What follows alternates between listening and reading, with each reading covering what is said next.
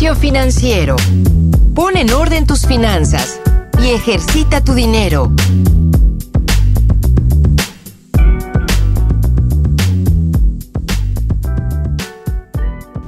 Hola, muy buen día, muy buenas tardes o buenas noches, dependiendo a qué hora nos estén escuchando. Bienvenidos a este nuevo episodio de Gimnasio Financiero, en donde vamos a estar hablando un poco de inflación.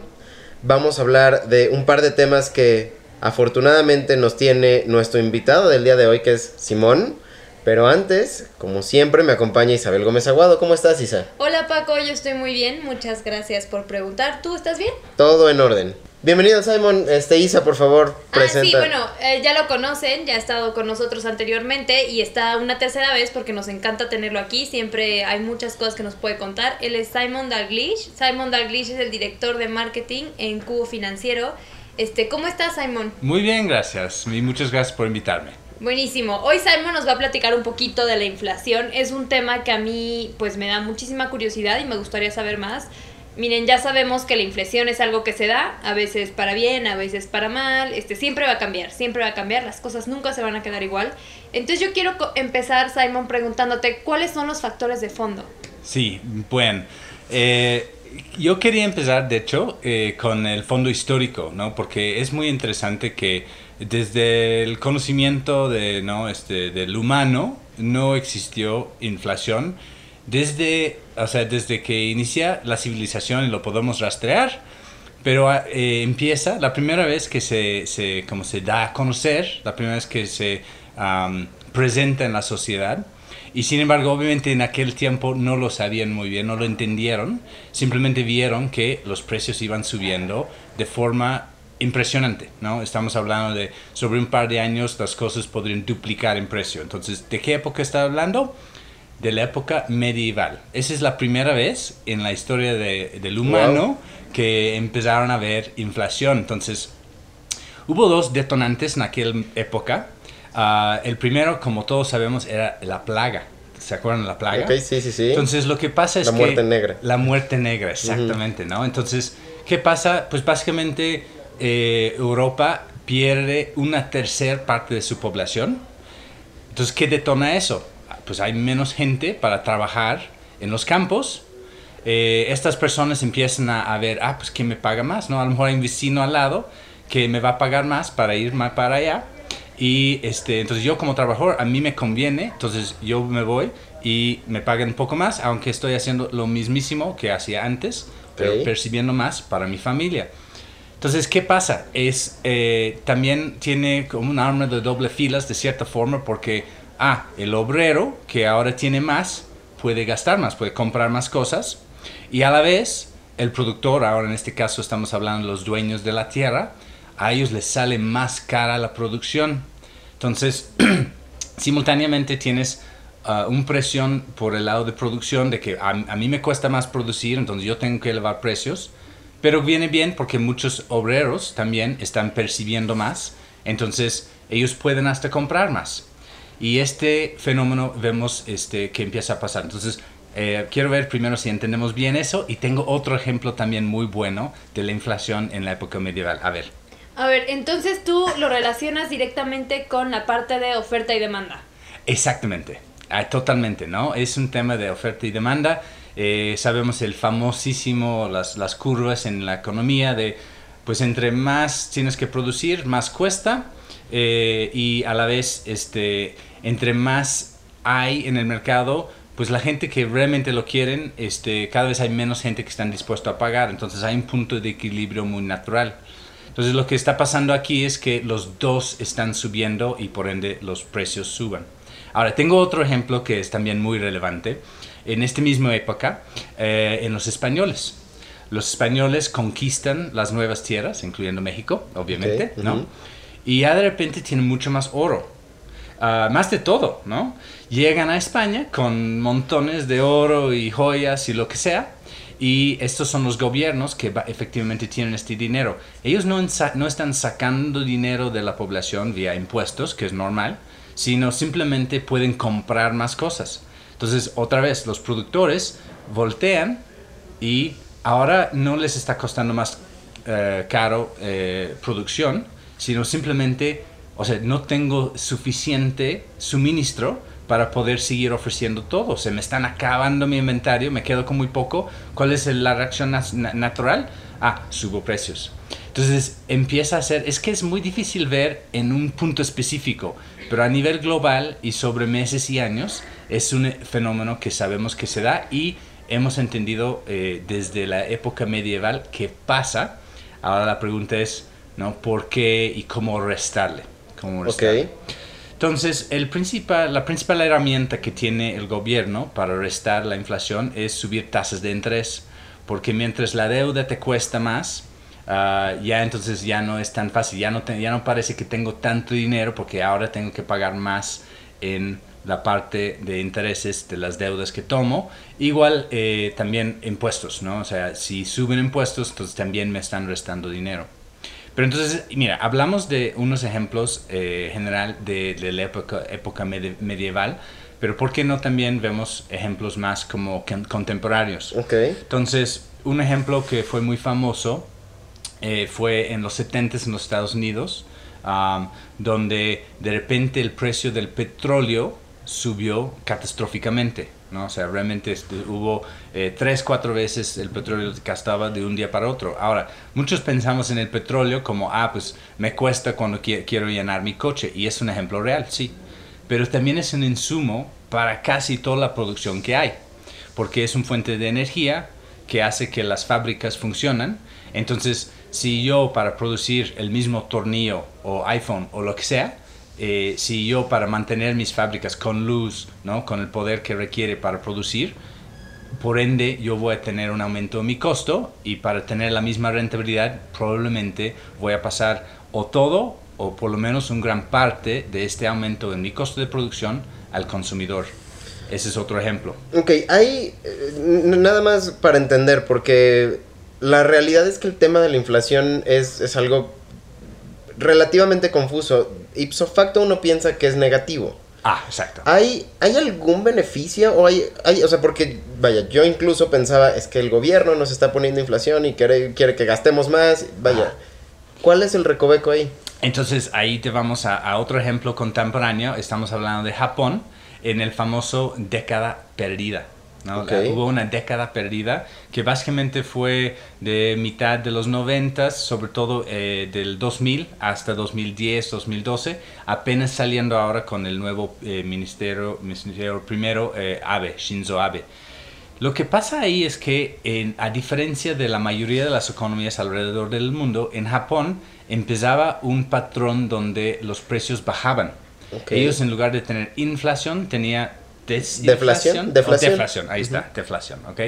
Entonces la deflación resulta ser aún mucho más peligroso y, y dañino a la economía que la inflación porque si tú ves que los precios van bajando, la reacción natural también es, pues, ¿para, para qué voy a gastar y, comprar las cosas hoy si yo sé que esperando 3, 4 meses la misma lavadora me va a costar menos? Entonces todo el mundo está esperando y posponiendo sus compras y eh, entonces lo que pasa es que ahora la, la, economía empieza a achicarse de dos formas, porque primero hay menos demanda, hay menos eh, comercio, hay menos interacción, intercambio, y a la vez el, el intercambio que hay está eh, ocurriendo a precios menores.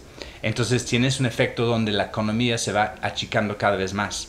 Y resulta entonces que sí, efectivamente, al igual que inflación o hiperinflación, como vemos en Venezuela ahorita, por ejemplo, puede ser muy peligroso para la economía, para la sociedad, pues también la, la, deflación. deflación. Entonces, deflación eh, a lo mejor no es tan radicalmente eh, grave, grave pero también es un efecto negativo. Lo que queremos, lo, lo, que la sociedad quiere, es una inflación moderado, que quiere decir, por ejemplo, 2 a quizás 5%. Habrá un debate, ¿no? Pero por lo general, por ejemplo, en los Estados Unidos, eh, el, Banco Central tiene una meta muy clara de 2%. Ese es su principal objetivo por encima de tasa de desempleo, es tasa de inflación a 2%, ni menos ni más, 2%. Este, el significado de la deflación es que pues los obreros están ganando menos o hay más obreros como que enfocados a una misma cosa al grado de que pues como hay de sobra, o sea, tú como obrero tienes que competir con otros para ganar un poco de dinero que cualquiera puede ganar. Esos son los efectos, ¿no? Que al final, pues los trabajadores de un país, como de que la economía de ellos decae. Exactamente, sí. Y en Japón, a diferencia de muchos países, en México, por ejemplo, imposible, prohibido por ley, bajar los sueldos. Pero en Japón, como hay mucho este, mm, sindicalismo, pero mucho más eficaz de lo que vemos en general en el mundo, ellos sí pueden decir, oye, por el bien del, de la empresa, para que todos sobrevivimos, todos vamos a recibir un recorte en sueldo. Sí puede pasar, pero no estoy hablando sobre la mano de obra o, de, de, salarios. Estoy hablando en Japón que realmente fue a grosso modo a nivel toda la economía. Desde comprar un tornillo, comprar un iPhone, comprar lo que sea, todo por una década casi entera se estaba bajando poco a poco los precios. Hay una manera de... Digo, y, quiero hacer un paréntesis aquí. Eh, sí quiero hacer una pregunta sobre lo que estamos platicando de la inflación, pero también sé que tienes en la cabeza un poco un tema extra. Sí. Que sí me gustaría que desarrollaras por completo. Ok. Este, y, adelante nada más quería preguntar, ¿hay una forma específica de, que el gobierno o quien dicte la inflación diga, no, este año no va a ser 8, va a ser 5? Sí. No, básicamente es imposible. Es imposible, ok. Ya, o sea, la manera en la que eh, se ha intentado hacer, eh, en algunos casos, a veces con éxito, pero generalmente es un fracaso, es cuando, porque muchas veces también lo que detona inflación es un cambio en la tasa de cambio de, de una moneda. Entonces lo, lo, vimos, por ejemplo, en Argentina, eh, ha pasado en Rusia, donde de repente eh, se dicen, ah, no, entonces la moneda va a quedar así, ¿no? Eh, en una tasa vamos a decir, ah, 20 pesetas, ¿no? Por cada dólar y esto el gobierno dicta que todo tiene que pasar. De hecho, eso está pasando en Venezuela ahora. Hay un mercado negro, obviamente, donde la gente transacciona dólares por uh, bolívares pero eh, eso si descubre el gobierno, pues está prohibido, te pueden mandar al cárcel, multas, etc. Pero básicamente lo que pasa ahí es que tarde o temprano las reservas del mundo ganan al país. Es lo que pasó, por ejemplo, en Argentina. O sea, querían, querían, querían, querían y bueno, de repente se quiebra el dinero, eh, el, el, país, porque no tiene suficiente dinero para seguir comprando dólares para mantener eh, la tasa de cambio, ¿no? Ok, ahora sí, cuéntanos este, sí, la siguiente etapa que tenías. Ya, lo, que, lo que yo quería, eh, de hecho, originalmente la idea de este podcast era hablar sobre intereses compuestos, ¿no? Okay. Y el efecto de interés sobre tiempo y ya cuando empezamos a hablar dijimos, bueno, eh, eh, para entender por qué es tan importante este efecto, es importante primero entender contra qué estamos compitiendo, que es la inflación, que yo creo que ya, ya, lo, ya lo Quedó claro. platicamos ¿no? bastante. Entonces, aquí eh, lo que yo quería hacer es la reflexión de que este, este tema de tasas compuestas o interés compuesto, uh, a veces es como muy, eh, queda muy en el aire y yo sentí que quizás sería útil también eh, reflexionar que ese efecto compuesto pasa en la naturaleza. Entonces, eh, el clásico ejemplo podría ser pues, conejos, ¿no? un par de conejos, o sea, si tú los pones en una isla donde no hay conejos, Ah, y hay bastante lechuga y zanahoria y lo que ellos comen.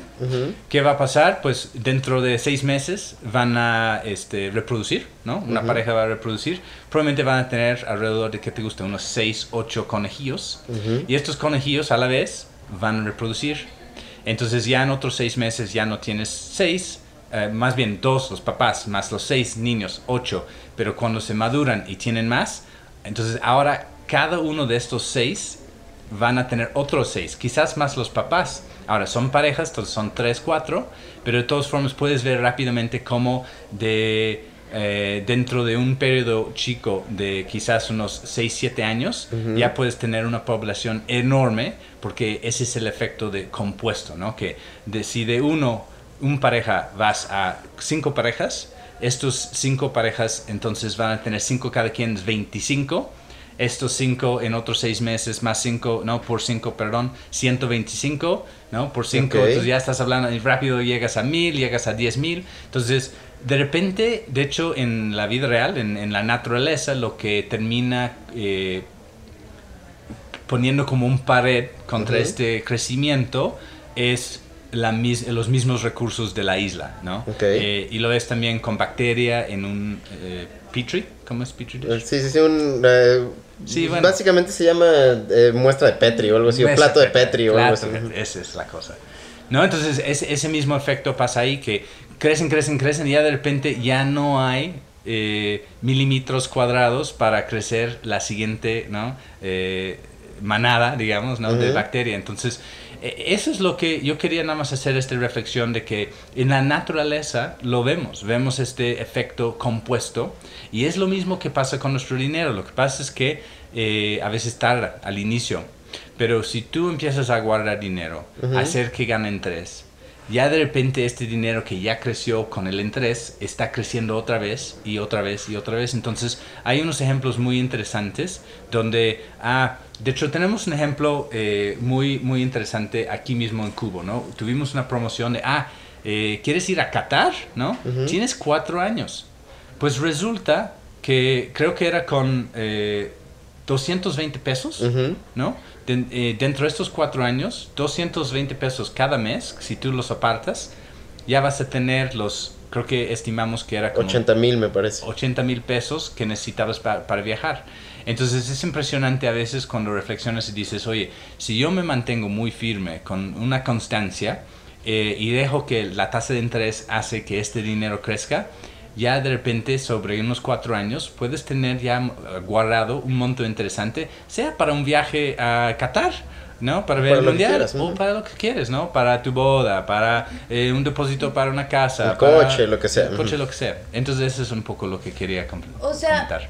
hacer crecer, poner tu dinero a invertir, ya sea en una herramienta de inversión o en bienes raíces o del invirtiendo, comprando arte o así, la forma que tú quieras, este es como que la forma de mantenerte al corriente, ¿no? Con la inflación, exactamente. Si sabemos que inflación nos está comiendo el dinero y año con año hace el efecto múltiple, ¿no? Triplicado, cuadruplicado, etcétera, pues ¿por qué no hacemos lo mismo, pero del otro lado, de nuestros ahorros? Ujú. Eso realmente Ok. fue el gran mensaje que De acuerdo, tratando, tratando de hacer como una conclusión, porque como siempre se nos acaba el tiempo. Sí, sí, ya vi. Eh, este, a ver, lo que, lo que decimos es, ok, hay una inflación que eh, extrae ese dinero que nosotros estamos ahorrando. Entonces, para batallar contra eso, existe este tema de tasas compuestas. Y lo que estás diciendo que las tasas compuestas son, es que yo tengo 100 pesos, lo invierto, y cuando lo invierto voy a tener ahora en un año quizás 110 pesos.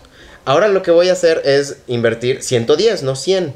Entonces esos 110 se van a convertir en 120, 21. 21. Ajá. Y luego esos 121 se van a convertir en 140 y así sucesivamente, ¿no? sí. Entonces es, digamos, en este 11%, por ejemplo, en el ejemplo de Cubo, que tenemos un plazo fijo a 11%, este, contra el 8, 6% de inflación, estás compitiendo y además estás ganándole extra al invertir, al reinvertir lo que ya ganaste. Precisamente. ¿Es correcto? Eso fue nuestro mensaje del día de hoy. Sí, totalmente. Está súper interesante y la verdad me da mucho dolor tener que, que, este, cortar esto porque estaba bien interesante, la verdad me gustó mucho. Lo continuaremos en el futuro. Sí, creo que sería muy bueno tener un, un segundo episodio con esto Ah. y, y clavarnos sobre todo en este tema de la inversión de las tasas compuestas. Así que esperen el siguiente episodio, estoy seguro que va a ser justamente todo el desarrollo de las tasas compuestas.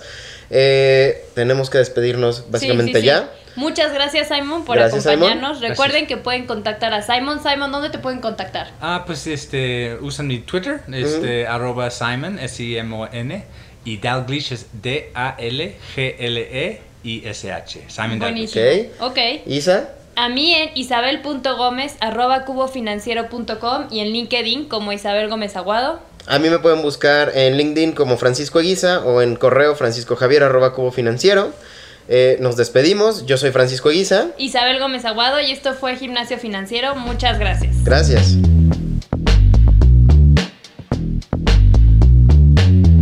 El entrenamiento de hoy ha terminado.